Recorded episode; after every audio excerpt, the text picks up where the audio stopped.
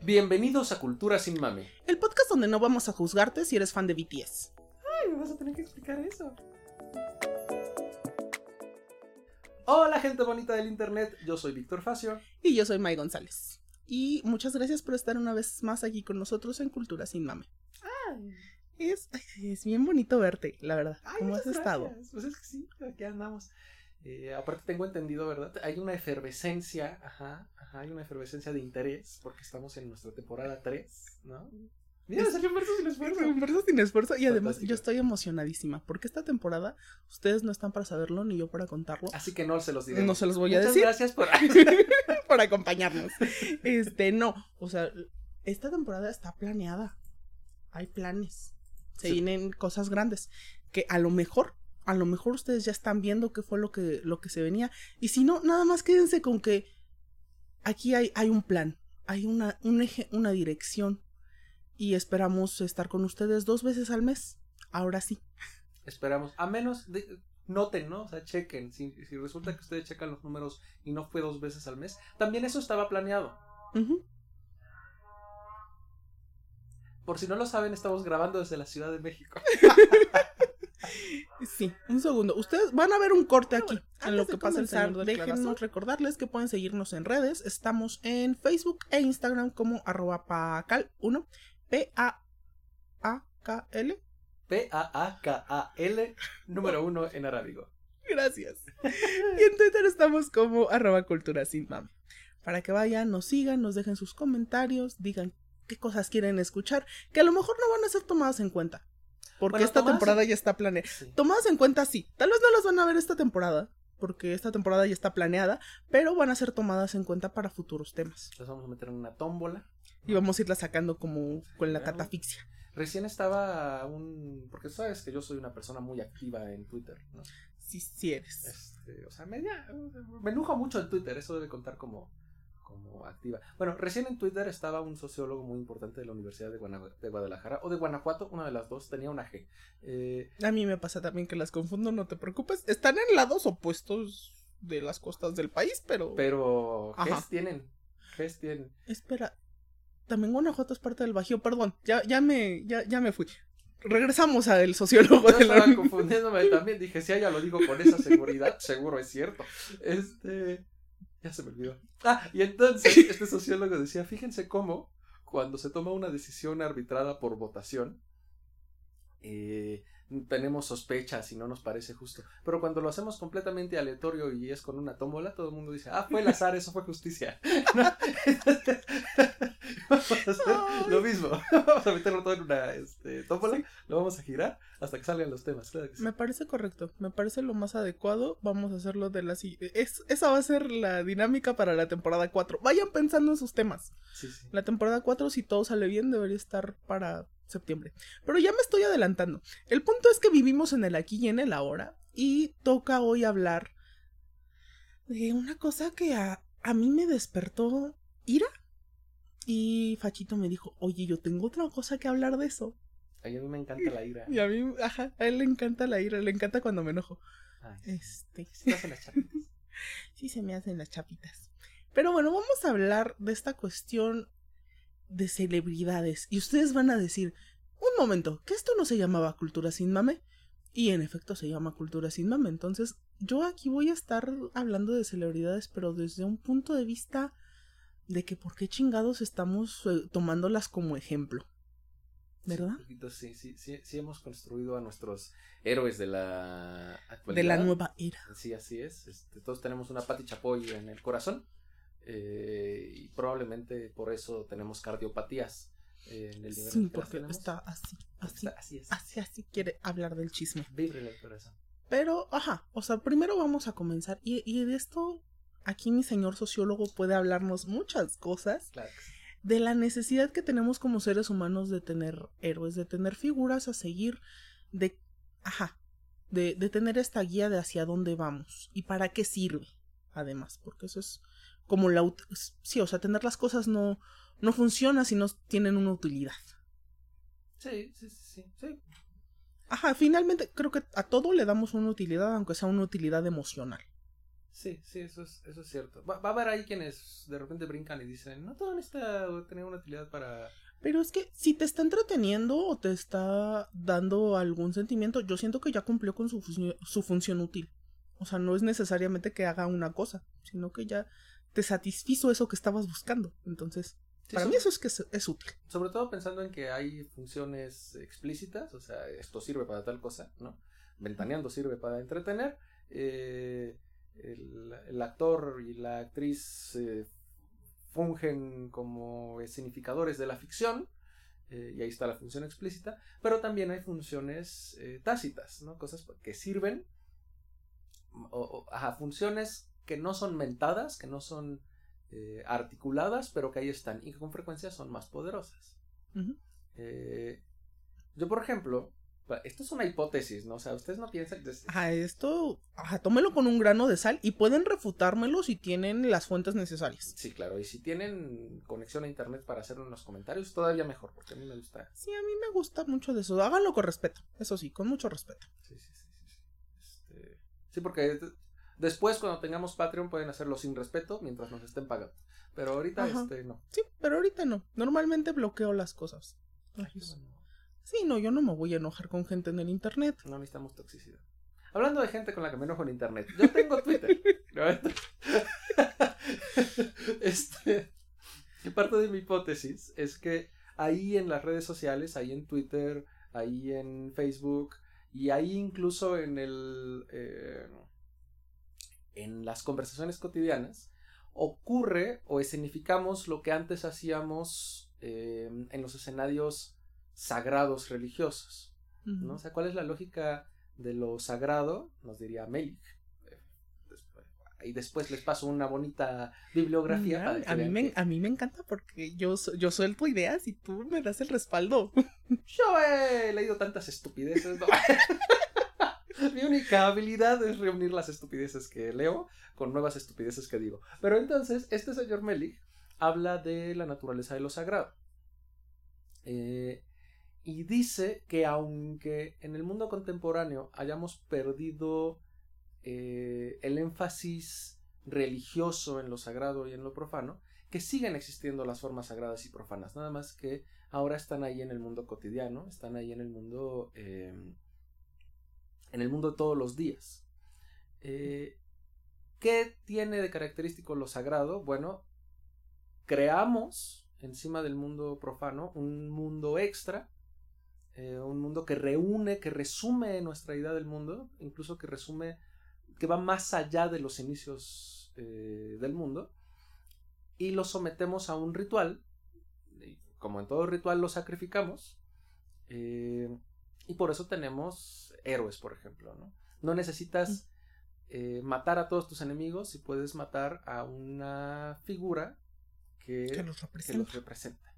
Y me da la impresión de que hemos hecho eso con las celebridades. Eh, Sí, digo, para los que no están como muy... que- necesiten un ejemplo, como yo lo necesité hace rato que estábamos planeando el capítulo. Este, pensar en los héroes es pensar justamente en estas figuras, pues mitológicas básicamente, o en estas figuras emblemáticas de, de ciertos conflictos a lo largo de la humanidad. Lo que ha ocurrido, como con muchas cosas que, que vivimos hoy en día, es que estos procesos se han acelerado. Ya no, e- o, sea, yo el ejemplo que le, que le ponía a Fachito hace rato era el, el de la religión. O sea, porque finalmente Jesús resulta ser un héroe para muchas personas. Mírame los ojos, mírame los ojos. Podríamos decir que Jesús fue la primera víctima de la cultura de la cancelación. O sea, sí. yo robándome TikToks, claro que sí. Es Sí, que yo amo sí. TikTok también. O sea, fi- finalmente, pues eso, Jesús es, es un héroe.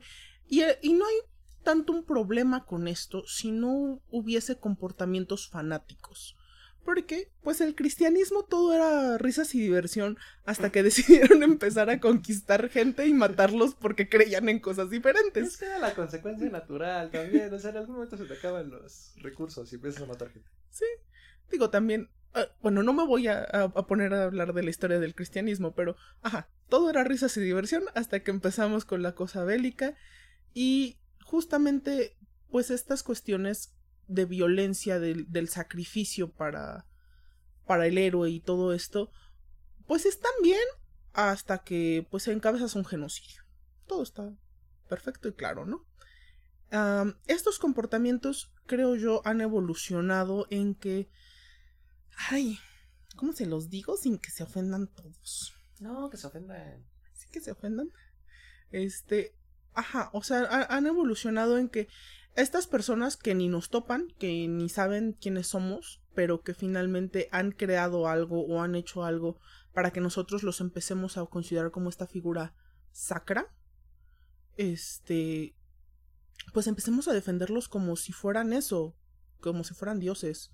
Porque ya, ya no nada más es como de, es que es mi, ami e, e, es mi amiga personal y yo la voy a defender y cómo puedes estar hablando así de ella. No, es de, estás atacando directamente a mis valores y a mi, a la persona que soy y a un hito fundacional de mi persona eh, con, tu crítica hacia, hacia esto, ¿no? Que pasa mucho, por ejemplo, con las personas a las que les gusta mucho Harry Potter. Ah, sí. Porque, o sea, yo creo que es sabido por todos que la creadora, la autora, la señora J.K. Rowling, ha estado atacando con todo a la comunidad trans.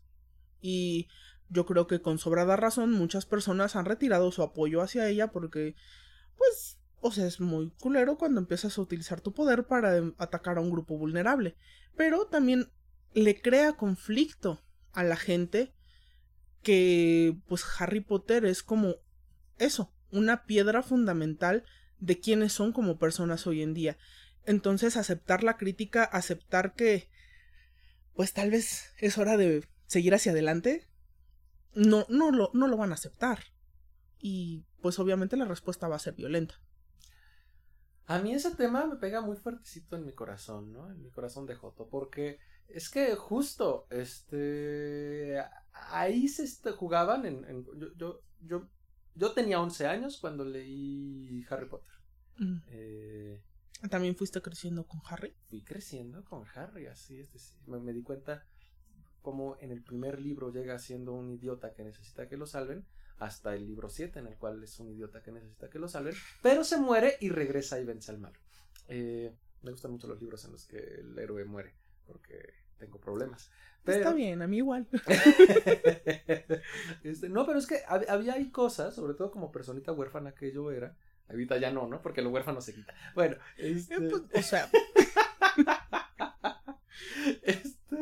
Bueno, como personita huérfana, yo disfrutaba mucho ese libro, encontraba fuerza, eh, eh, lecciones importantes, hice amigos, amigas. Era un libro que hablaba de la importancia de la inclusión y de la diversidad y de eh, convertirte en quien tú quisieras ser. Y de un montón de cosas que su autora ya no defiende hoy en día. Fue bien feo. Al principio la negación, ¿no? No, yo creo que está saliéndose de contexto. No, yo creo que son comentarios desafortunados. Y luego. Los comentarios desafortunados siempre son muy desafortunados. Siempre son muy desafortunados. Chinga madre. Y se pone toda full throttle ya después. Este, antiderechos, antitrans, anti todo. Eso fue triste. No, además su última novela, ¿no? En donde hizo un full on el dragón rojo. Pero pues el dragón rojo, sí, sí es el dragón rojo, ¿no? Esa novela con... ¿El de Thomas Harris? Ajá, el de Hannibal. Ese también me gustó mucho. Ajá, pero, o, sea, esa, esa parte se entendía por la época. Y dices, bueno, aún para la época era como un ah, poco cuestionable.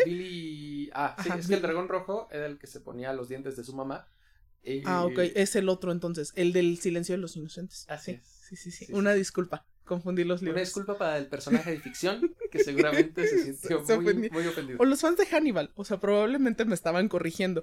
Y saben que es justo, es justo que me, que me hayan estado corrigiendo. Pero, ajá, o sea, finalmente esa parte se entiende por la época. Y me han dicho, porque yo no los he leído, pero creo que ni siquiera es tan agresivo como el, el retrato que hace Rowling en su libro que salió, no sé, en el año de nuestro Señor 2020, creo, o 2021. Antesito, ¿no? Porque fue antes de esa... Otro mm. crimen fue escribir El niño maldito, ¿o cómo se llamaba? Ah, ay, sí, El legado maldito. Así se llamó en España. Sí, porque en, en, en inglés era este... The Cursed The Child. Cursed Child, ¿no? Este... Sí, o, o sea, y estas cosas las sé porque cuando salió yo estaba trabajando en una, en una librería. Ah. Yo nunca fui fan de, fan de Harry Potter, por eso a mí no me dolió. Entonces, es que mi papá decía que no eran como libros edificantes para mi edad. Por eso crecí siendo un snob. Me, me compuse ya después, pero cuando me compuse yo dije, los vampiros son lo de hoy. Ajá. Yo no tenía papá, entonces no me advirtió ni madres. Así. Así como huérfano no tuve elección, May, no tuve elección. Bueno, que hay huérfanos que sí tienen elección, ¿eh? Pero de eso no vamos a hablar porque esto no es leyendas legendarias. Es... Ok, continuando. Transfobia. Transfobia. en efecto. Y como a mucha gente se, se le movieron estos hitos fundacionales de su persona y tuvo que tomar una decisión finalmente. Y pues tú, tú decidiste pues dejarlos atrás, ¿o no? Yo Sí. digo que sí, ¿no? Debo admitir que me, me ayudó que, por ejemplo, salieran Daniel Radcliffe y Emma Watson. Watson. Esto me van a decir de Emma Thompson, a quien también quiero mucho y le Ah, mando un Em- saludo. Uh, es que Emma Thompson tan- también salió en las películas de Harry Potter. Así es, como Pero no sé ella cuál es su stand en los derechos de las personas transexuales, entonces Yo espero que yo espero que sea pro. yo espero que sea pro, pro y derechos. Si no, que nunca lo diga. Ajá, Eso así es- calladita. Eso es importante. Bueno, me sirvió mucho que, que varios de los Ajá. protagonistas eh, salieran en defensa de las personas trans, ¿no? Y a poner su postura. Eh, un poquito en contradicción directa a la de JK Rowling. Y por ahí me acuerdo que había una persona eh, que tiene. Es que se me olvidó cómo se llama. Ay, Dios santo. ¿Dónde sale? Eh, Luego la cajita aquí de cosas que- inútiles. es que es una youtuber. eh, Ay, maldita sea. Bueno, una youtuber ¿En español o en inglés? en inglés. Ah, no, entonces sí ya no te puedo ayudar, perdón. Es muy que, que aparte es muy buena, es muy buena. Y precisamente es una youtuber trans y activista y super ñoña. Mm, eh, Siempre ayuda. siempre ayuda, ¿no? Y entonces ella dijo, pues es que para mí fue muy importante y yo sé que detrás de la saga de Harry Potter hay muchas otras personas que han estado abonando al universo eh, y que son pro derechos de las personas trans, ¿no? Pero incluso esta persona, que insisto, voy a intentar recordar su nombre, eh, y si no lo recuerdo voy a decir que no lo hice para proteger su identidad, porque soy una persona muy lista, eh, eh, eventualmente tomó una postura distinta y dijo, no, es que sí, se está pasando esta mujer. Es que, ajá, yo creo que al principio todos pudieron tomar una postura como de, ay, pues vamos a dejarlo ir, pero llegó un momento en donde fue de, ok, ya no podemos dejar ir esto porque ya está apoyando políticas. Y es, ese es el problema. El momento en el que tu opinión empieza a tener un peso real en cómo puede afectar esto la vida de las personas, entonces es por eso que uno les dice, güey, cállate el hocico. Y ajá, Sí, hay ciertas personas que su mayor acto de amor a sus fans debería ser callárselos. callarse el hocico. Sí, la verdad, este, a mí, en, en mi caso, yo vi el, o sea, el desencanto de otro, de otro de sus fanses, este, viendo a James Somerton. También es un youtuber de habla inglesa. Este, y él justamente, pues habla de cómo fue todo su, ti- tiene un video donde habla de todo su camino a desencantarse de, de J.K. Rowling y justamente poner primero a, a las personas trans. O sea, y, él decía, pues, eh, ¿qué cara le voy a poner yo a mis amigos en decirles que sigo comprando mercancía oficial, que sigo yendo a los parques, que sigo apoyando los proyectos de esta señora? Pero no te preocupes, yo apoyo tus derechos. Es un poco incongruente, ¿saben? Sí. Digo, no, no con esto vamos a atacar a las personas que siguen consumiendo los productos de JK Rowling, ¿no? Yo creo que en todo caso ahí hay una... eh, Un llamado importante al consumo crítico, que es nada más un pasito encima, ¿no? Porque el consumo crítico sigue siendo consumo, que sigue alimentando a la maquinaria, que permita que vivan estas personas. Y que Sí. justo el- el- lo más insultante es como JK Rowling recibe dinero y ese mismo dinero lo instrumentaliza en contra de las personas, apoyando eh, políticas y lobbying eh, eh, trans, trans, transexcluyente. Es que es una cosa tan fea que, Que hasta se, se- me traba. se traba, Se me sí, traba. por Aquí- supuesto. Aquí, aquí donde usualmente escupo el vino, que es en esta parte de acá donde se hace el, el, el, el- sabor retronasal, ahí se me, Se te- se me traba te la sí, supuesto. Aunque te rías, May. que te burles de mis principios, May. Perdón, es que me encanta cuando inventamos palabras. Todas las palabras son inventadas. Soy muy lista. Sí, eres muy lista. Pero sí, o sea, y voy a seguir basheando a JK Rowling a, a lo largo de este episodio porque además es una cosa que me, que no sé, me pega muy fuerte en mis sentimientos y eso que yo no, Tengo sentimientos. yo no tengo sentimientos. No, o sea, que a mí no me formó esta señora, o sea, realmente nada que ver. Pero me molesta que, que eso, que le sigan dando una plataforma. Porque finalmente va a seguir haciendo dinero. O sea, tiene sus parques todavía, sus películas las pasan a cada rato en los canales de cable. O sea, la señora va a seguir haciendo dinero. Mi problema es la gente que defiende sus opiniones. Es eso. Yo no tengo problema en que sigan consumiendo cosas del mundo de Harry Potter. Mi problema es que defiendas las opiniones de JK Rowling. Porque son indefendibles. Justo ahí, ¿no? O sea, muchas veces en este proceso de crear a la celebridad, porque podría parecer que naturalmente una persona va agrupando fans y se vuelve una celebridad. Pero lo cierto es que la construimos, es decir, le ponemos encima los atributos de lo deseable, de lo moral, de lo ético, de lo soberbio, de la historia de éxito, ¿no? Eh, vamos construyendo mitos encima de, de- de las personas. Eh, esto no quiere decir que no sean talentosas de por sí o que no sean ausentes de talento, como es mucho de los casos, eh, sino que la mayor parte del trabajo para la mayor parte del trabajo en la construcción de una celebridad son sus fans. Eh, y entonces, en ese mismo tenor, es que cuando construimos a la celebridad, la volvemos también estandarte de lo que nosotras defendemos como bueno. Y en ese defiendo algo como bueno, justamente le, le, volvemos, le articulamos nuestros discursos de odio y los legitimamos a partir de esa persona. Sí, justamente. Y es que también eh, empieza mucho eh, en esta cuestión de la sacralización de, de la persona famosa. También viene la cuestión de las relaciones parasociales. Empezamos a sentirnos cercanos a ellos como sus, como sus amigos íntimos, como sus amigos personales y que hemos ido a los cumpleaños de todos sus hijos. O sea, es, es lo que empieza a suceder. Pero Mike, pero Mike, pero Mike, para, nos- para nuestros amigos en casita, ¿nos podrías explicar qué es una relación parasocial? No, no te preocupes, lo explico yo. Entonces, una relación parasocial. Sí, ya diles, Juan Víctor, ya diles. Yo aquí nada más estoy hablando. No, no, no, descansa, descansa, toma aire. Descansa, sí. No, no, pero sí diles, por favor. Es que resulta que aquí la socióloga, ¿verdad? Se pone aquí a investigar y a leer y a hacerle a la mamada. No, y además es, es, es un término que ha sonado mucho últimamente y creo que ayudaría muchísimo que les des una definición. No, es que yo te agradezco que me digas que ha sonado últimamente, porque yo descubrí el jueves pasado que existía. Yo, la persona con el. con el. con, con- con- con la licenciatura en sociología, no sabía qué chingado se da una relación parasocial. Pero es que también quieren que una sepa todo. No se puede, no se puede. Ay, es que el número de tu cédula de maestría, ¿cuál es? El de la de maestría, vamos viendo, el de licenciatura, te lo paso por WhatsApp.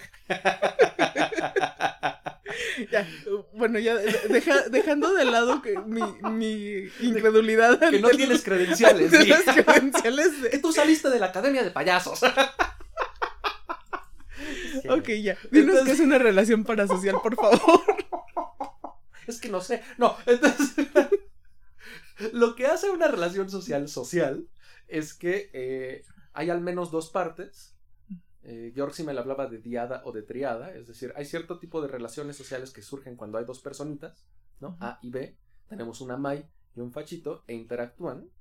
Pero si, en- si de repente llega una Darien, entonces se vuelve una relación social. Deja de ser un diálogo y se vuelve un triólogo, ¿no? Entonces, este, no existe el triólogo, no lo busquen, por favor. Así como cuando yo. ah, pero entonces, Todas las palabras son inventadas. todas las palabras son inventadas, sí es cierto, sí. Es que me acordé de un muy bonito chiste de Lelutier que dice: Cuando usted platica conmigo, esto deja de ser un monólogo y se vuelve un biólogo, ¿no? Entonces, es que tiene sentido, May. Sí tiene. Tiene sentido. Sí tiene, sí tiene. Pero aunque parezca chiste. No, o sea, es un chiste. Pero, pero, pero justo, el monólogo se rompe cuando entra alguien más. Entonces, toda relación social significativa involucra a un otro. Pero esto no quiere decir, oh sorpresa, que no pueda haber eh, relaciones cercanas a lo social cuando hace falta el segundo. Lo que pasa es que entonces a ese segundo lo inventamos. ¿Y cómo lo inventamos? Pues un poquito con retazos. Es decir, yo puedo nunca conocer, como en esta película de Tom Hanks. De Tom Hanks sí me acordé. ¿Cuál de todas? ¿Cómo no tiene dos? Bueno, entonces, en la que está solo en la isla desierta. ok, náufrago. No, fantástico. Ay, qué bueno. Entonces- ah, tengo mejor. Me disculpo por el cambio de luces. Papá. Entonces, este. Sí, bueno, voy, voy a hacer dos ejemplos. El primero es necesario, el segundo es gratuito. Me parece perfecto. Ahí- Pero en el náufrago. sale 10 pesos de explicación, dice, ¿no?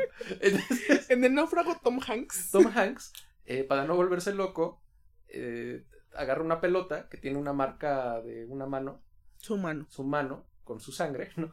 Y le hace una carita y se vuelve. amigo. ¡Wilson! Y se vuelve Wilson. Eh, y entonces crea una persona imaginaria y conversa y amista con esa persona, aunque esa persona no existe, ¿no? Y eso es posible porque Tom Hanks ha. Esto no lo dice la película, lo digo yo, ¿no? Este, Tom Hanks ha interiorizado cómo funciona la sociedad eh, o, o la relación social y la hace con un ente imaginario. Esto también puede ocurrir con animales no humanos. ¿no?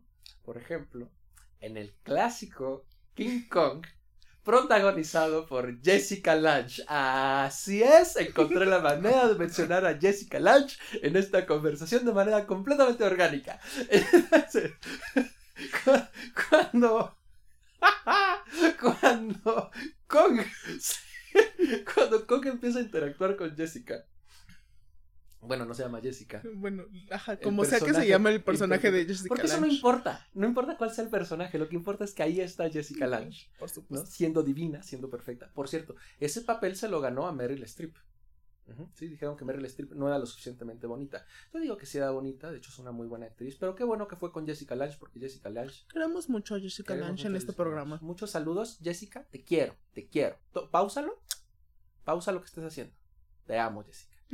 Ok, volviendo a. Sí, sí, porque me voy a clavar. E- ella en. King Kong. Entonces, ella en King Kong puede reconocer, puede reconocer en Kong los principios de lo que es el ente social, precisamente porque ha incorporado cómo funciona. Eh, ¿no? Y entonces puede atinar a ver detrás de la bestia lo que de humano hay en ella, porque todos incorporamos un poquito de sociedad. En los dos casos, ¿qué están haciendo? Están construyendo a la persona eh, más allá de lo que les está dando. Bueno, nosotras, por ende, podemos no conocer, yo personalmente no conozco a Jessica Lange.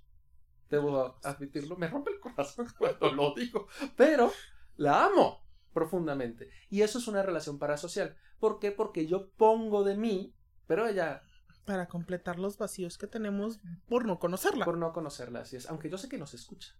Escucha. Tenemos personas de Estados Unidos que nos están escuchando. Eso nos sabe. dicen las métricas.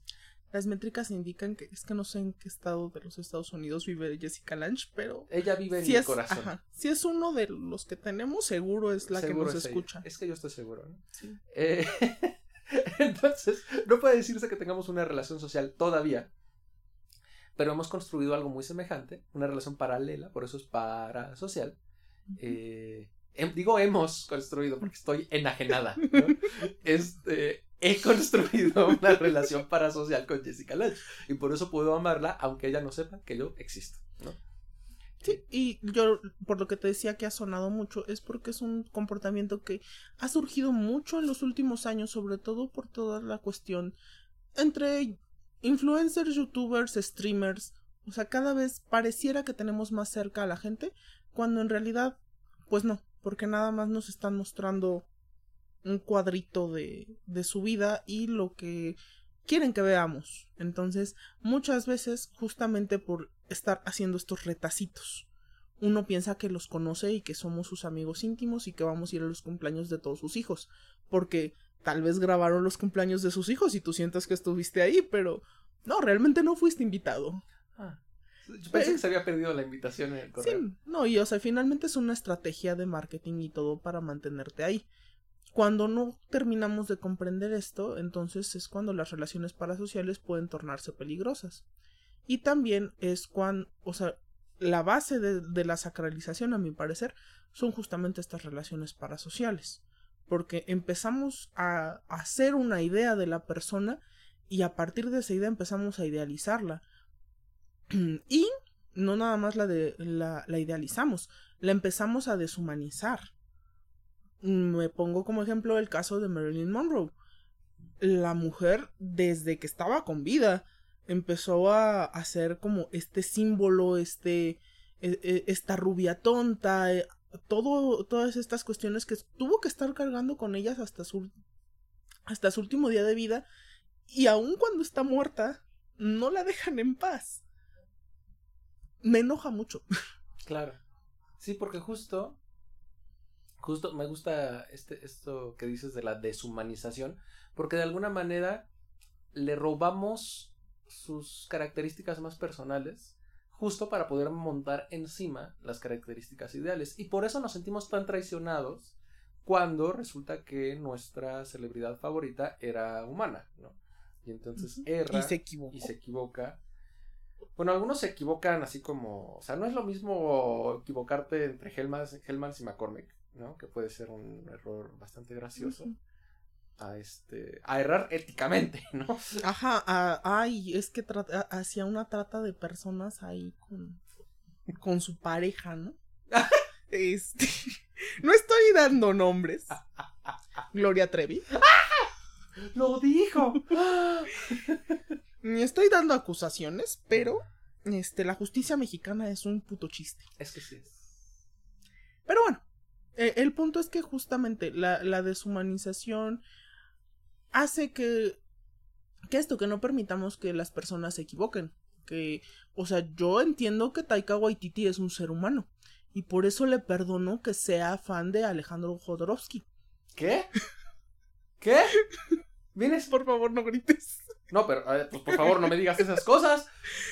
Sí es, sí es. Una, sí, yo. Yo también. O sea, cuando me, cuando me di cuenta y me enteré, dije, ay, maldita sea. Pero mira, personalmente Taika Waititi no me ha hecho nada, ni ha hecho nada lo suficientemente cuestionable como para que yo rompa completamente este vínculos con él, que ya no vaya yo al cumpleaños de sus hijas. Es que Pero, o sea, sí, uno entiende que son seres humanos y que tienen como su propia vida y que no van a, a tener los mismos disgustos que tú por ciertos personajes o que, ajá, son seres humanos, como cualquier otra persona. Pero justamente creo que las redes sociales han hecho que nos sintamos más cercanos de lo que realmente somos a estas personas. Mm. Y eso ha ayudado a que haya una crecida en la cantidad de héroes que vemos todos los días. Eh, y eso es, es canijo. Sí, porque justo en este ejemplo de Tom Hanks, el que no era el ejemplo gratuito para hablar de Jessica Lange descaradamente, eh, cómo construye a Wilson lo hace con los pedacitos, con la información que tiene de una persona imaginaria, ¿no? Pero en, la, en media era de la información, justo lo que tenemos son cada vez más retazos para construir a la otra persona. Y por ende también los queremos todos los días, ¿no? O sea, ¿por qué tienen éxito? La lógica de OnlyFans, antes de que se volviera eh, un servicio exclusivamente dedicado, bueno, no exclusivamente, pero se sabe que exclusivamente dedicado al... Al contenido para adultos. Así es.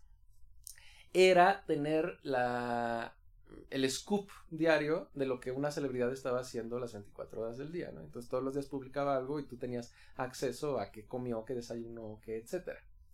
Eh, y eso rápidamente se volvió patas, ¿no? Pero este, antes de que se volviera un patas,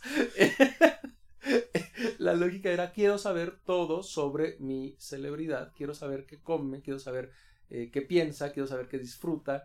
Eh, esta lógica de a ustedes ya no les tocaron nuestros tres, eh, nuestra audiencia de tres personas de 17 años, ¿no? Porque la mayoría son Sí, sí, sí. un poquitito más grandes. Pero De hecho, no tenemos audiencia menor de edad. No tenemos menores de edad, no, pero ¿y de qué, qué será?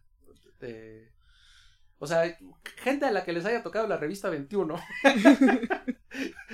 que- son ya adultos de cierta edad como nosotras, eh, Ya les duelen las rodillas. ya les due- duelen las rodillas, saben lo que era eh, tomar la revista 21 o la que tocara en ese momento para intentar enterarte de qué, eh, de entrevistas a las celebridades, entrevistas a los actores o actrices juveniles, eh, para que fueran un poquito más humanos, ¿no? Para redondear esa fantasía con, ay, a este, Nick Jonas le gustan las chicas así, ay, a... Ajá, y poderte tú hacer tus propias ideas. Claro. Para construir el fanfiction con elementos de realidad. Sí, sí, sí, que además, o sea, yo esas entrevistas siempre dudo de ellas porque he estaneado muchas cosas a lo largo de mi vida. Y yo siento que los la, la gente a la que entrevista no se acuerda, que te suelta una respuesta en el momento y ya después tú estuviste así aga- agarrado de esa respuesta toda la vida y es como cu- cuando alguien le- llega y les dice es como de "Oh, no me acuerdo. ¿Cómo que no te gusta el ramen? Ajá, y es como de, o sea, fue una fue, fue una etapa. Sí. Entonces, Por cierto, a mí, a mí Eso. me gustaría aquí interrumpir, ¿verdad? Porque yo soy una persona que sabe muchas cosas sobre muy pocos puntos y este y también que desconoce muchas cosas Tú interrúmpeme. en que, en que- ya- sí. Perdón, me distraje. Este yo, Aquí, aquí. yo siendo bonita. Regresa, me regresa. gustaría saber, porque es una persona de cierta edad, ¿qué es, qué es estanear? Ah, ok. Esto surgió de una canción de Eminem de principios de los 2000 en donde juntan la palabra stalker y fan. Y justamente es como estos fans obsesivos. Ahorita ya se le quitó como esa connotación negativa, pero durante mucho tiempo ser un stan era eso, ser un fan muy muy intenso y que justamente no respetaba como los límites que pues debía haber porque la persona sigue siendo un ser humano. Qué maravilla. Yo ando aprendiendo mucho el día de hoy. Sí, no, y hoy en día es más como, pues esto, ah, ajá, un, un nivel de fan que es como mi artista no puede hacer nada malo, yo con él hasta el final y así. Doctora, ¿podríamos decir que los doce apóstoles fueron los stands de Jesús? Sí, podríamos decirlo, excepto Judas. Excepto Bueno, Judas, Judas era el stand que se enojó mucho, ¿no? O sea, sí, sí, sí, el, que el no le gustó nada su nuevo disco. No, es un nuevo disco, pero para nada. O sea, que el nuevo trabajo de Jesús no le gustó. Bring the old Jesus back. No sé, no sé realmente qué- qué- cuál era ese nuevo álbum de Jesús, pero no le gustó. No le gustó nada. Este, pero sí, entonces, e- e- ese, ese tipo de conductas son muy peligrosas. Justamente por esto. Te digo, la deshumanización es una cosa horrible. Sí, Horrible, pero aquí, aquí yo tengo en mis notas. claro, sí. Aquí yo tengo en mis notas que también tenemos que hablar que el problema va por ambas vías, porque ahorita hemos estado hablando de las celebridades y los influencers y así, como si ellos no tuvieran la culpa de, de que la gente arma relaciones parasociales con ellos, Ajá. cuando en realidad, pues en parte sí tienen un poquito que ver en, esta cuestión, y en que además muchos de ellos las han aprovechado para, pues eso, sacarle provecho a, sus fans. Y pues es que ejemplos hay muchos. Pero, ajá, quiero, quiero que piensen que hay muchos escándalos de artistas que a principios de los 2000 contactaban con fans a través de foros como My- MySpace y este tipo de lugares y las llevaban con ellos de gira. Este. Y cu- cuando las niñas eran menores de edad. El calimbazo. Ajá. Entonces, esta, este tipo de cuestiones de relaciones parasociales pueden aprovecharse para ambos lados. También pasó con el... Ay, se me acaba de olvidar el nombre del vocalista de Aerosmith. Mm, es que. Ta- es, es que se llama... Ta- se apellida Tyler, pero se me olvidó su nombre. ah, no, entonces no era el que yo iba a decir. Qué bueno que no lo dije, no quedé como estúpida. O sea, sí porque no me sé el nombre, pero no tan estúpida porque no dije Mick Jagger, ¿no? no, ese es de los Rolling Stones. Y seguramente tiene algo que es Mike cuestionable. Tyson. No, no puede Conocido ser. por ser vocalista de la oreja de Gogh. Sí, ¿no? Bueno, el punto es. Este más estúpido. Porque muerde orejas. Sí. Sí, yo, o sea, yo lo iba a dejar a la imaginación del público y que nos dejaran en los comentarios por qué creen que Mike Tyson era el vocalista de la oreja de Van Gogh. Pero Ay, qué estúpido estoy. Disculpen. Una disculpa, Panamá. sí tenemos escuchas allá, los queremos mucho. Qué maravilla.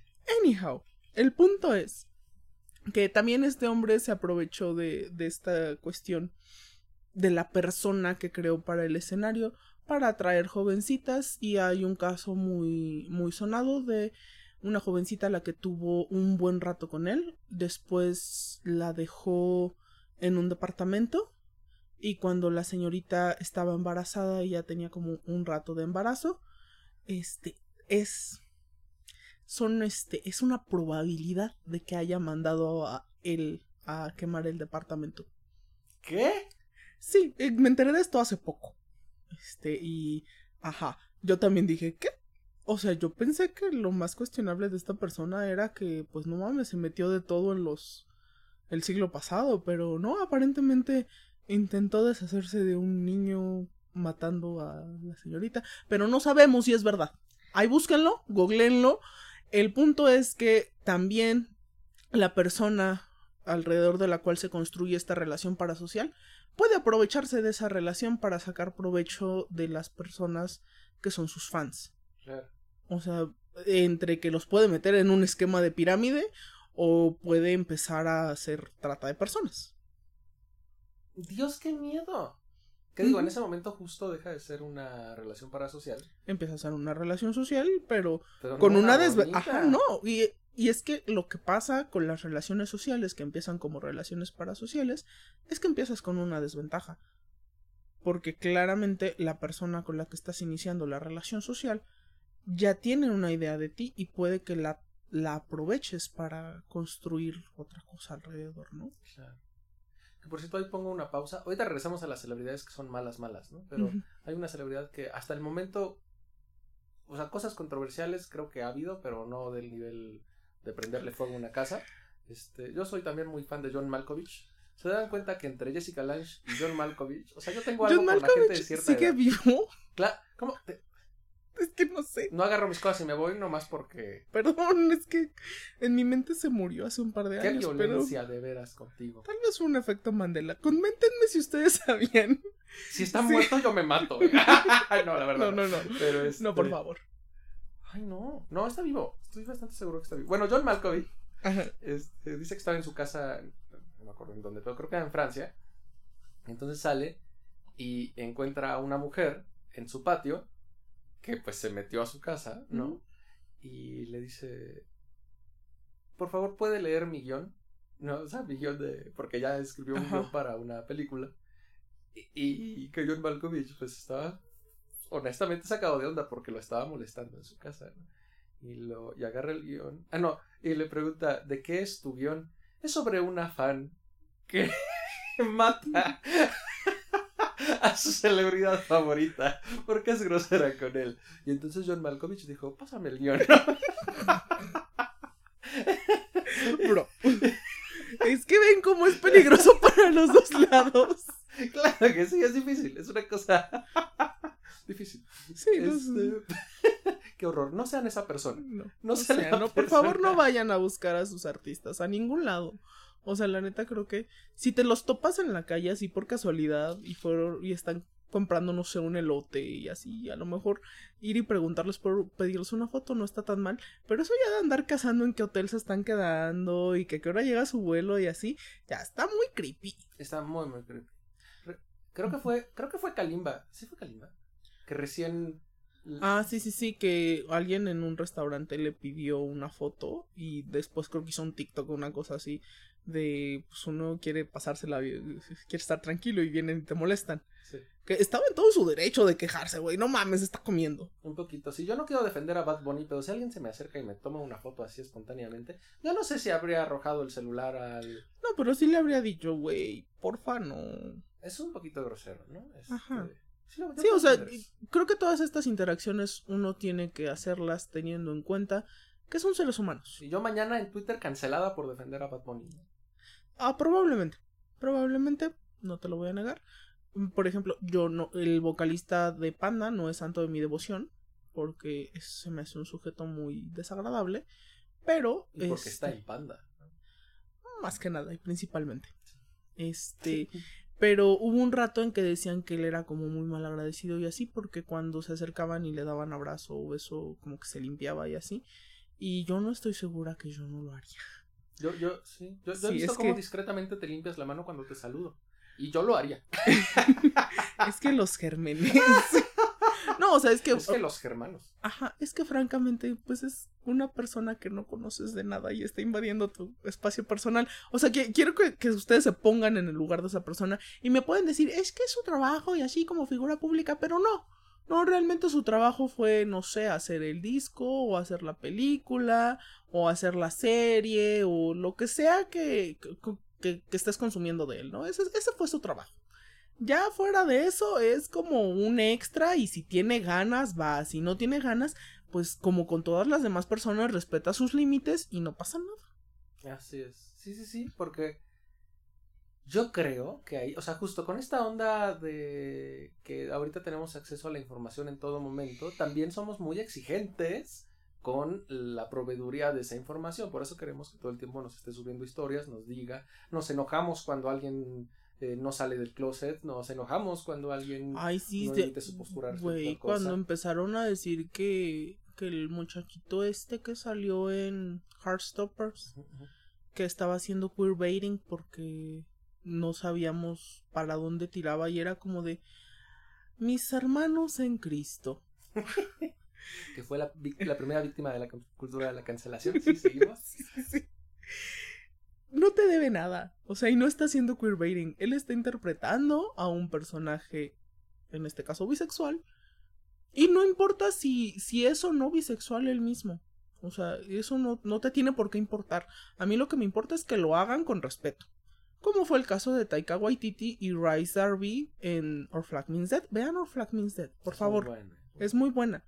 Este, ajá, hasta donde sabemos, ambos hombres cishet, eh, pero interpretaron a una pareja de piratas homosexuales y lo hicieron bellísimo, porque lo hicieron con respeto. Así es. Entonces es lo único que yo le pido a los artistas cuando están, haci- están haciendo un personaje de la comunidad, ¿no? Porque ya cuando no hay respeto es cuando uno dice, chingas a tu madre. Fue muy respetuoso, fueron muy respetuosos a la gente gay, fueron muy respetuosos a la gente No binaria también. a la gente no binaria, así es, y hasta a la gente en situación de piratería, ¿no?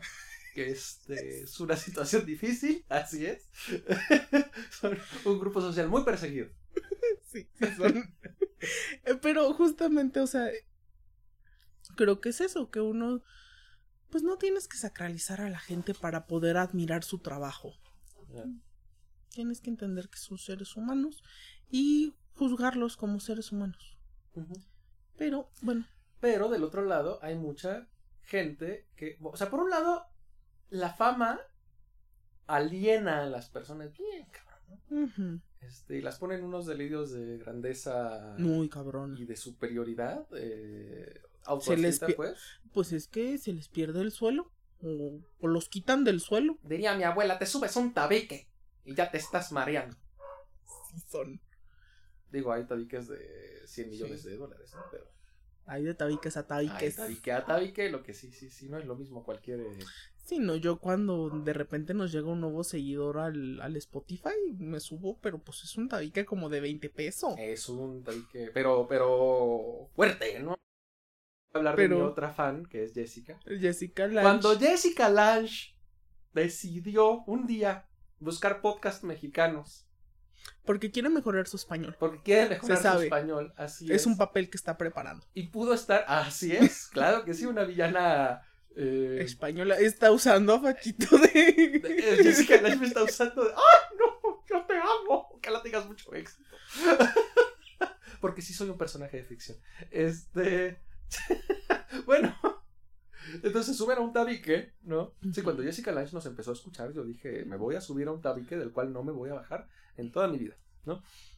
Bueno, entonces imaginémonos cómo eh, alienamos a las personas y las enloquecemos cuando las volvemos eh, celebridades. Sobre todo cuando son, por ejemplo, eh, celebridades desde niñas, ¿no? Que el caso de Britney Spears, o sea, para empezar, cuando la banda empezó con que, ay, Britney se volvió loca, uno, por supuesto que se volvió loca, la estuvimos No chingando, molestando, Las 24 horas, los 7 días de la semana, bro. sexualizando, criminalizando, por supuesto que se volvió loca. Segundo, cuando un varoncito se vuelve loco, decimos, ay, es excéntrico. Cuando ella se vuelve loca, es un peligro para sí misma, ¿no? Sí, sí. Y es que ustedes oh, han visto fotos de Britney rodeada de los paparazzis. Así vivía ella su vida diaria. Ustedes también se habrían vuelto locos. Y no estaba en el contrato que ella firmó con la disquera, güey. No estaba. Estoy completamente seguro. Y, aunque lo haya firmado, oye, era una niña, ¿no? Entonces, este, entonces, por un lado, alienamos a la gente y por el otro, hay gente malvada. La noche es oscura y está llena de terrores. Sí está. Y nos encontramos a personas como Andrew Tate, por ejemplo, que ya era un idiota. Eh, Y fue un idiota con una cámara y que empezó a tener plataforma. Claro que sí. Luego enriquece ilícitamente y este... Y se regodea en eso. O sea, es que el problema no nada más era que de repente subió a la fama y así. Empezó a regodearse en eso que estaba presumiendo en sus redes sociales que tenía una red de trata. Lo estaba presumiendo. Así es. Ni Gloria Trevi se atrevió a tanto. Ni Gloria Trevi. Aparte, recién estaba yo platicando. Perdónenme, es que gente muy querida por mí, gente amada por mí, ama a Gloria Trevi, ¿no? Entonces, Una yo me siento mal criticando, pero voy a criticar un poquito. ¿Cómo? No, no es cierto. O sea, sí, pero no. Es que recién estaba pensando cómo cuando Yuri la menos pone que se va de vacaciones a Cancún, todo el mundo, ay, no, pinche vieja, que la chingada, que este, eh, con el dinero, este, fruto de su homofobia, la, la, la, la, la. Gloria Trevi pone una historia desde New York y toda la banda, ay, no se lo merece, mi niña linda. Ay, no, ¿por Los odio, güey, los odio. Porque aquí entramos a una cosa importante. No sé si eso venía en las notas, pero si no, ya me lo Dale, brinqué. dale, ya. Este, una cosa importante que es como, como toda figura heroica, las celebridades pueden tener redención o eh, franco deterioro, ¿no? Y entonces, yo, yo, yo pienso, personalmente, ay, no, me van a Por favor, no me pienses. van a dejar de hablar mis amigas. Ya no me van a dejar, ya no me van a dejar entrar a la puri. Ya de por sí ya no me dejan entrar. O sea, no por, es que ya, es que hago la fila y ya me da hueva, entonces me voy a otro antro. Pero mi punto es, este, Gloria. Si nos estás oyendo, por favor, deja de ver. Sí, yo pienso personalmente que Gloria Trevi no ha hecho nada por redimirse, este, y que es Mm. arguible que ella haya sido víctima, eh, que ella también haya sido víctima, pero es, el problema es el comportamiento de Ajá, que- inalcanzabilidad, de, de- Como regodearse de que ella salió de eso y que salió ilesa y no tomar responsabilidad por lo que también hizo. Porque, o sea, ese, ese es mi más grande problema con ella. Si tú me hubieras dicho, ok, cumplió esos meses en la cárcel en Brasil, pero cuando salió reflexionó y vio que no nada más había sido una víctima, sino que llegó un momento en el que se transformó en una victimaria. Entonces, si reflexionas en eso y empiezas a hacer acciones para que personas no caigan en lo que tú caíste y en lo que tuviste que participar, entonces yo diría, ok, igual no la voy a consumir, pero pues mínimo se ve como que, como que se arrepiente. Pero no, nada más se regodea en el hecho de que ella salió y superó y a pesar de que todo el mundo la quiso este hacer menos y así, y es como no, güey, no, no era nada más que el mundo te quisiera hacer menos. Es que hay un montón de padres que todavía están muy indignados de que sus hijas tuvieron que ser parte de una red de trata de personas, güey. Sí. O sea, es como el, el piso está aquí y tú estás en Marte. Completamente alejada de la realidad. Y es lo que más molesta sobre Gloria Trevi. Gracias por venir a mi TED Talk. No, yo, yo, yo no encuentro. Muchas gracias por decir todo eso, porque yo, yo no puedo decir nada, porque voy a confesarlo aquí. No le he preguntado si puedo mencionar su nombre aquí, pero yo sé que Niurka quiere mucho a Gloria Trevi y Gloria Trevi es mi amiga personal. He ido a todos los cumpleaños. No, Niurka. Es tu amiga personal. Niurka es mi amiga. Sí dije eso yo, ¿no? No, dijiste que Gloria. ¿Gloria? No, sí, Gloria, a no, Gloria la no la conoces. No, a Gloria no, no digas tonterías. Yo soy amiga de Niurka, no de Gloria, sí. Bueno, este. Sí, como yo no puedo decir Y, nada. ajá, y ella ha ido a todos los cumpleaños de todos sus hijos. Sí, si yo he Entonces, ido a todos los cumpleaños de los hijos de Niurka y Niurka ha ido a todos los cumpleaños de los hijos de Gloria, Están nada más a un grado de separación. estamos a un grado. de- Te he dicho que está, por cierto, te he dicho que estoy. No me acuerdo cuántos, ahorita los vamos a contar. Voy a decir tres, y si no, después lo editamos. Ok. ¿no? Estoy a tres grados de separación del culo de Bad Bunny. Sí, ahí va. Entonces, O sea, good for you. You go, girl. yo tuve un. Una suerte de amor de verano con un chico. Ah, qué bonito chico era. Sus caireles, bien bonitos. Bueno, Pasa. pasa. este. Con un chico, ¿no? Que, se, que, que fue pareja de. este Bueno, pareja un rato, no sé cuánto tiempo. Nada más de repente me dijo Darien. Oye, ¿ya viste que tu ex es este, algo Ajá. de. También Darien muy enterada de mi gente, ¿no? Oye, sí. ¿De, dónde, de dónde he estado yo? Bueno, Darien me dijo, ¿ya viste que tu ex salió con eh, Sailor Fag?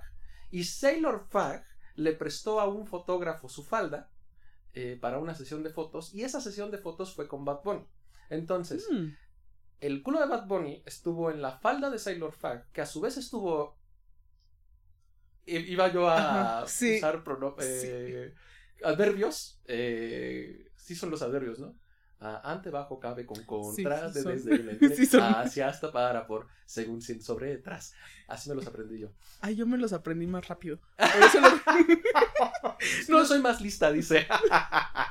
No, es que por eso a veces se me van algunos, porque en mi mente van tan rápido que, ¿Cómo, que, que me salto algunos de repente. cómo te aprendiste tú los adverbios? Sí son adverbios, ¿verdad? Creo que sí, ya, ya me estás haciendo dudar. Estoy quedando porque yo me dedico a corregir. tú eso güey. haces, Sí, yo, es. yo eso.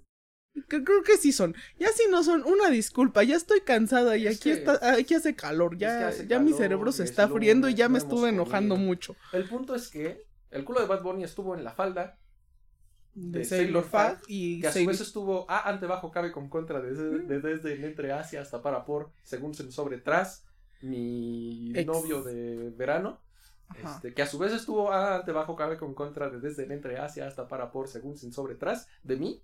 Entonces este eso no sirve para absolutamente nada Pero Este, querías pero quería hacer el ponerlo. flex. Sí, habría Sí. sido inadecuado. Ah, ahora sí puedo decir que es un flex. Un flex es esto. Si nos están viendo en el video, esto es un flex. Me lo enseñó mi amiga Darien. Si no nos están viendo, pues no pasa nada. No pasa ya, nada. Se, ya se imaginan cómo es. Ya se imaginan cómo Y se- sigue siendo más gracioso imaginarse a Darian y haciendo sigue un flex. siendo más. Sí, así es. Este, Te quiero mucho, en Darian. redes pidan que Darien haga un flex. Fantástico. ¿Sí acabé Ok. mi idea? Sí tenía. Sí, creo que sí la acabaste. Yo, yo- yo me perdí. Si no, no más hablé del culo de Bad Bunny. Mira, es válido. A mí no me gusta en lo personal, pero es válido. Fantástico. Ok. Ajá.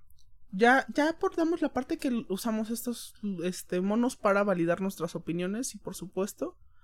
Ajá, lo hablé cuando estaba hablando yo de, de J.K. Rowling. Y. Ah. Quería, quería volver a, a, a yo armar polémica. Volver, volver, Volver. volver. Este. Mira qué bonito cantó. Eres muy bonito, muy bonito, eh. Este, ajá. ya, ya, ya sé. O sea que tenemos ejemplos que son buenos, tenemos ejemplos que son malos, otros que son chistosos y otros que se hacen chistosos. Se hacen los chistosos. Se hacen los chistositos, ¿verdad? Este, pero que finalmente, o sea, sí, no- normalmente cuando hablamos de las relaciones parasociales y de cómo afectan y que la deshumanización y así, uno termina viendo a estas celebridades como personitas indefensas que no se pueden defender a sí mismas. Lo cual es un error completamente porque finalmente pues, son humanos y pues, tienen boca y pueden abocarse por sí mismos, ¿no? Porque se sabe. Pu- pueden ab- no abogar por sí mismos. No, Sí. no, sí. Se sabe Sí. que no puedes abocarte si no tienes boca. Sí. Puedes anarizarte, puedes ahogarte. Es bien feo cuando te ahojas. Y cuando salen muchas lágrimas de tus ojos, te Juan- estás desahogando. Juan Víctor, yo hace rato que inventaste una palabra, te dejé inventarla. Pero yo inventé cuatro ahorita. Quiero que se note Y honestamente me estoy sintiendo muy atacada. Ay, Muy atacada. amiga. Ajá. Entonces, e- el punto es que Y cuando salen Al- los caballos desbocados, es porque les rompieron la crisma. Ay, no, ya. Ah, perdón, perdón, me hago daño a mí mismo ya. Ok. Ajá. Que, que pueden abogar por sí mismos. Se nos olvida esa parte, ¿no? Pero creo que es necesario que, que siempre tengamos en cuenta que son seres humanos que pueden hablar por ellos mismos. Porque si no, luego empiezan a jugarle a la víctima. Y eso. ¿Cómo me encanta? No te queda ese rubor, señorita. Es que cómo me molesta porque ah, eso permite que no se hagan responsables de sus opiniones. Pasó también con, con la señora Rowling. Este empieza a decir es que la gente trans está hablando en mi contra y el discurso de odio hacia mi persona y Ay, no me dejan odiar gente. ajá, es que no no me están permitiendo quitarles los derechos. No me están permitiendo abogar por estas políticas que van a hacer que sean perseguidos. ¿Por qué son así conmigo? Así ella. Así ella. O luego pasa también como en el caso de Franco Escamilla, que, que fue en parte lo que disparó que yo quisiera hablar este, de este tema co- contigo. Porque hace poco dijo una mamada. Y ese hombre dice muchas. Eso, por cierto, o sea, si estás escuchando este podcast en el 2023 o en el 2024 o en el 2028, seguramente es lo Aplica. mismo. Seguramente Franco Escamilla dijo una mamá. Eso sí, la, la neta. O sea, si nos estás escuchando desde el pasado también aplica. ¿Cómo le estás haciendo? No sé, dime. Pero... Cuéntanos. Cuéntanos. Pero sí, o sea, en el momento en el que estés escuchando esto y, Fran- y si digo que Franco dijo una mamada, es que es cierto. Yo, te voy a ser sincera, sí consumo a veces su contenido, porque es contenido fácil de consumir, básicamente. Es Ya, el McDonald's de la comedia. ajá.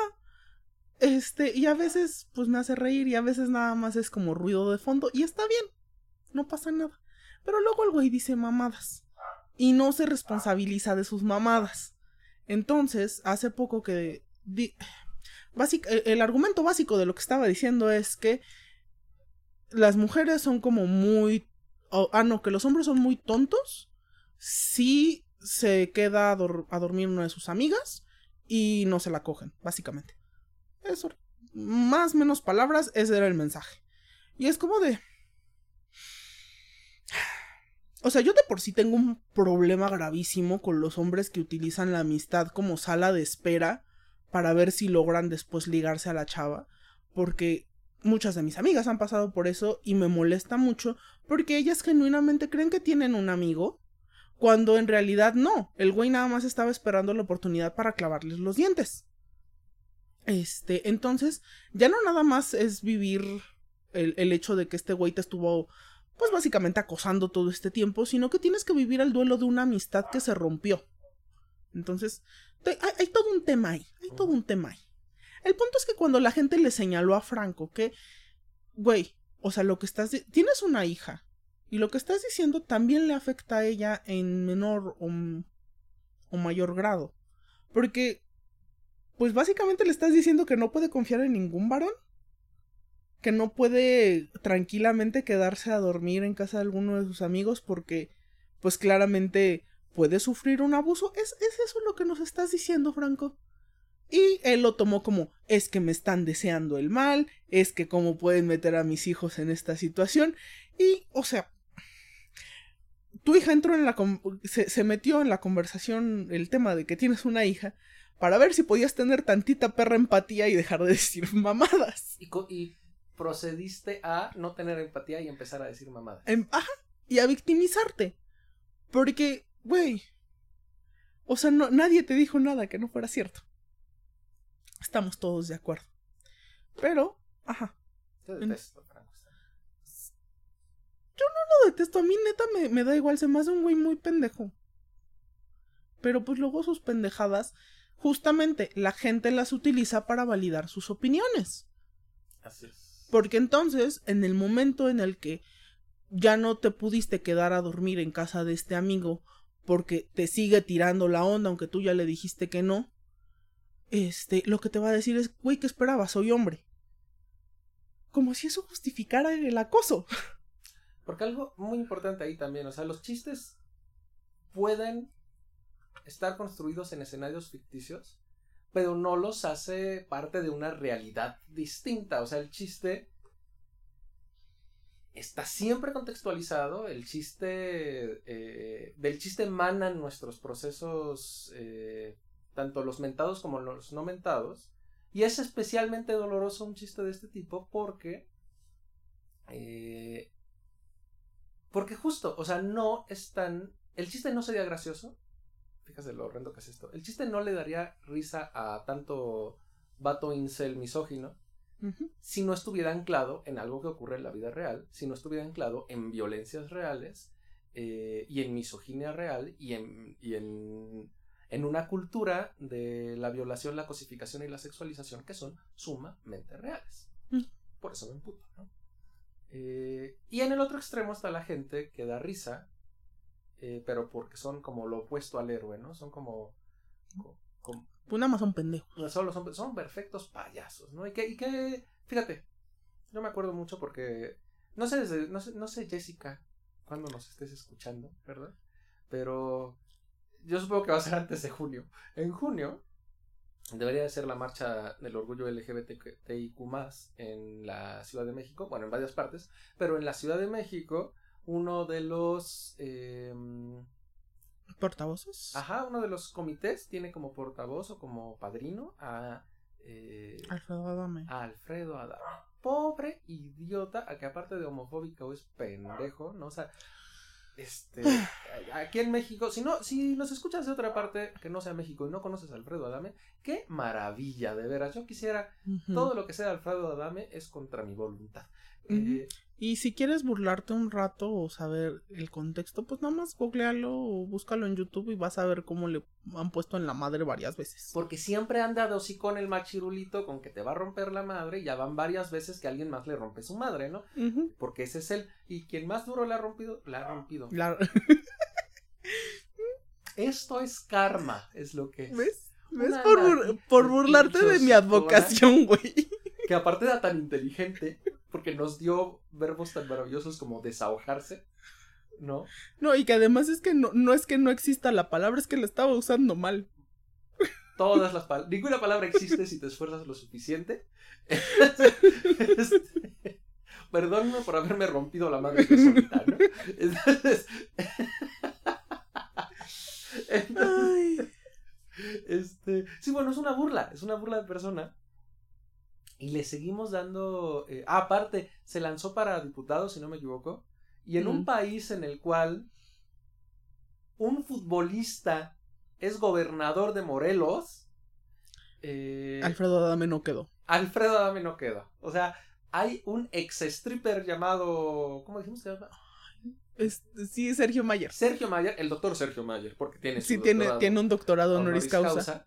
Eh, él él alcanzó una diputación. En este país, un stripper y un futbolista pueden tener cargos políticos, pero ¿sabes quién no? Alfredo Adame. Alfredo Adame, así de pobre, así de triste es la vida de este pendejo, ¿no? Eh, pero bueno, al menos él no es ejemplo, él no es ejemplo de alguien que quieras emular ni para bien ni para mal. Él es ejemplo de la estupidez humana. Y en ese tenor nos da mucho gusto precisamente volverlo el el chiste. Ajá, el chivo expiatorio, el chiste expiatorio y este y dejar que arda. Porque necesitamos de ese tipo de gente. Lo malo es cuando intentan, pues eso, comercializar con esa, con esa figura de chiste y intentan empezar a meterlo en espacios en donde no tienen nada que ver. Que miren, ya, ya que se acerque más el mes del orgullo, tal vez despotriquemos un poco en contra de qué ha pasado con la marcha aquí en la Ciudad de México, porque verdaderamente es ofensivo, es homofóbico. lo que está, sí, es lo que es lo que está pasando con la marcha en la Ciudad de México. Pero este, pues no sé que quieras agregar algo más, algo para terminar en un tono. ¡Ay, espera! Para terminar en un tono feliz. Lo último en mis notas es la desacralización. Y justamente yo les dije que yo iba a seguir tirándole a JK Rowling, porque neta, o sea, esa, esa mujer, yo ni siquiera fui fan de su franquicia y estoy enojada. Tal vez por eso es que puedo hablar tan libremente en su contra. El punto es que ah, ahora se ha, circulado mucho la noticia de que sus ganancias de pues sí, que, que le llegan por las cosas de Harry Potter, disminuyeron. Y no es una sorpresa para absolutamente nadie. Amiga, si empiezas a hablar mal de una comunidad, si empiezas a vulnerar los derechos de una de un grupo este tan vulnerable, obviamente vas a empezar a resentirlo en algún punto. Claramente las personas que tienen el mismo cuadro mental que tú eh, pues te van. Un cuadro con las puntas chatas, no y bastante ladeado. Te van a seguir apoyando. Pero, el.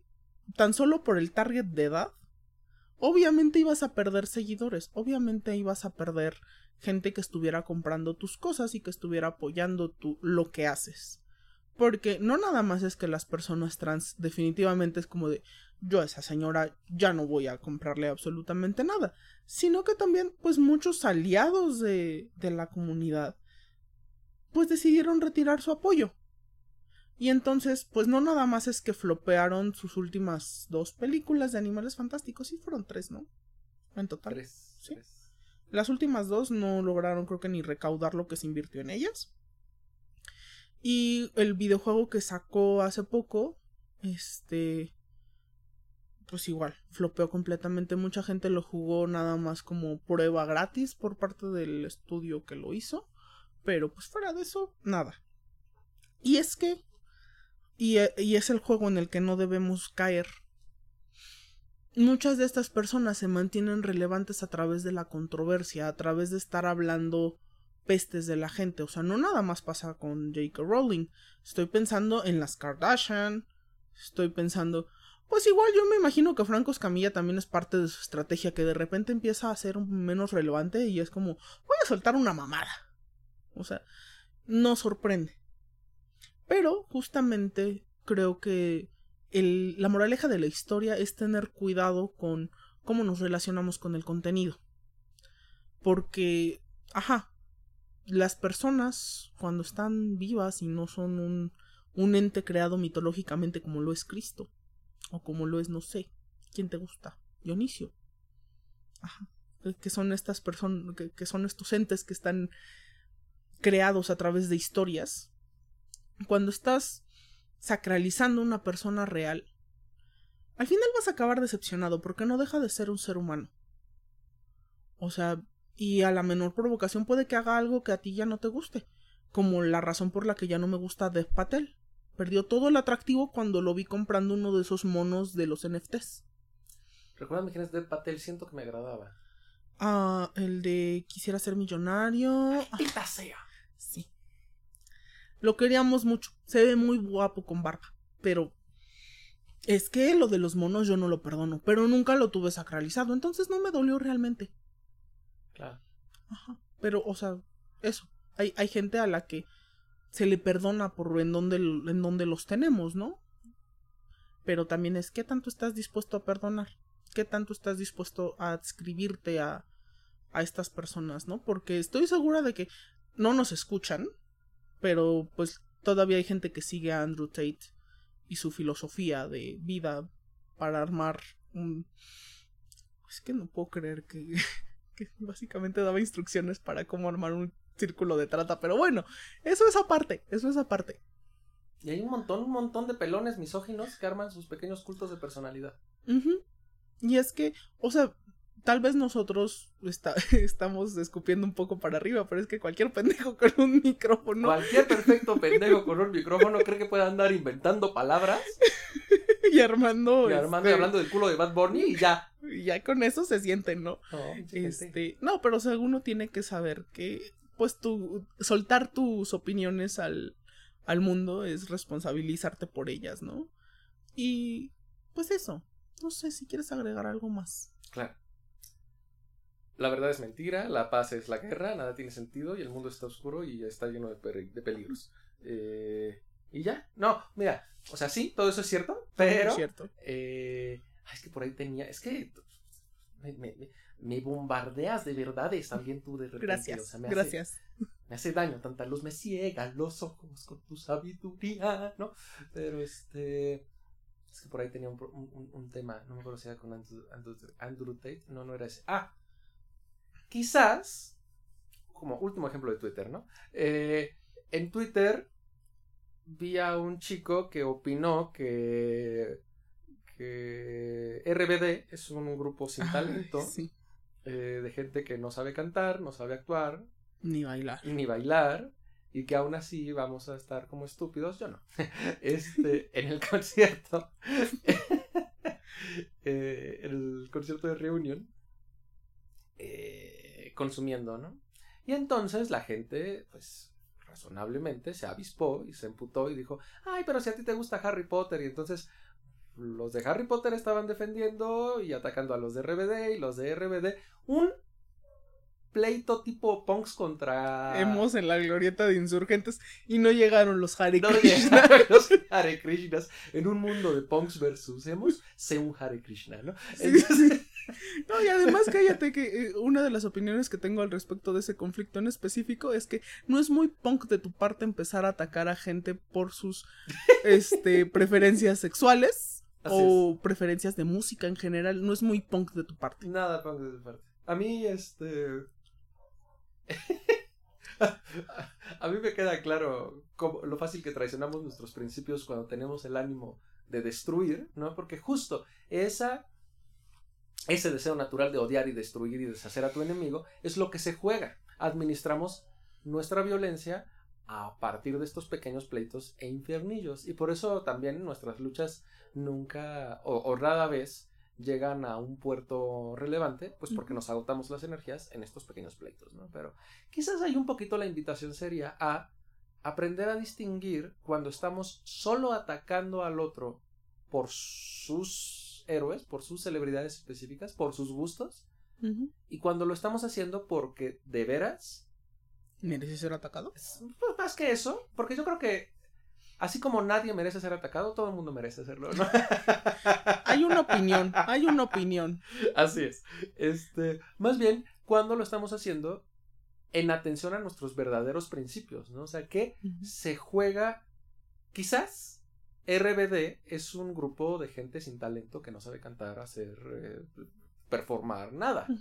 Eh, quizás RBD son personas, son genios de nuestra época que en 20 eh, años van a ser recordados como revolucionantes de la música. No va a ocurrir, pero es una posibilidad. Allí miren, lo- los fanáticos de Harry Potter y los de RBD tienen más cosas en común. Finalmente, unos apoyan a una señora transfóbica y los otros apoyan a una señora provida. Ay, sí, es cierto, hasta dos, ¿eh? Porque No sé Anaí. Anaí no sé cuál es su postura, pero Dulce María dejó su postura muy clara.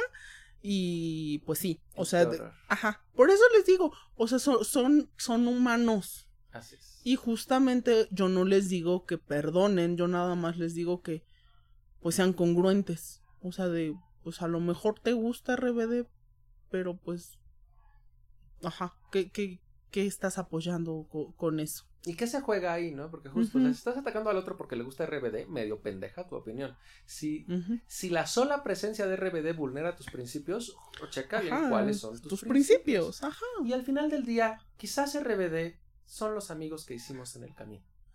Yo creo que sí, gran parte del marketing de la nostalgia tiene mucho que ver con eso. Mucha gente, ahí mismo en el tweet, la banda decía, oye, yo amo RBD y nunca dije que fueran talentosos. Porque claro, lo que menos importa ahí es si son o no talentosos, es que algo generaban. Y si ese algo generaban eran buenos sentimientos de amistad y amor y etcétera, quizás esos son los principios de las personas. Y eso es lo que estás atacando cuando atacas a RBD. Si estás atacando que una de ellas es transfóbica, No, eso es provida. ¿Provida? Ah, perdón, es que todos los idiotas en mi cabeza tienen cara de idiota, ¿no? Y por ende defienden las mismas cosas. Pero no, tienes razón. Hay gente que es idiota porque es transfóbica. Y pero- otra porque es y provida. que otra porque es provida. sí. Hay, oh, normalmente somos el podcast donde no te juzgamos, pero es que hay cosas que sí juzgamos, perdón. Sí, y cuando, y cuando digo cosas que sí juzgamos, me refiero a ti, Joaquín. A ti te estoy juzgando, ¿no? Pensaste que nos habíamos olvidado de ti, Ah, Joaquín. No, no, no. No, no, Por no. cada Jessica Lange hay un Joaquín. y bueno, ahora sí, la noche es oscura y está llena de terrores, pero creo que es todo lo que tengo que decir por hoy.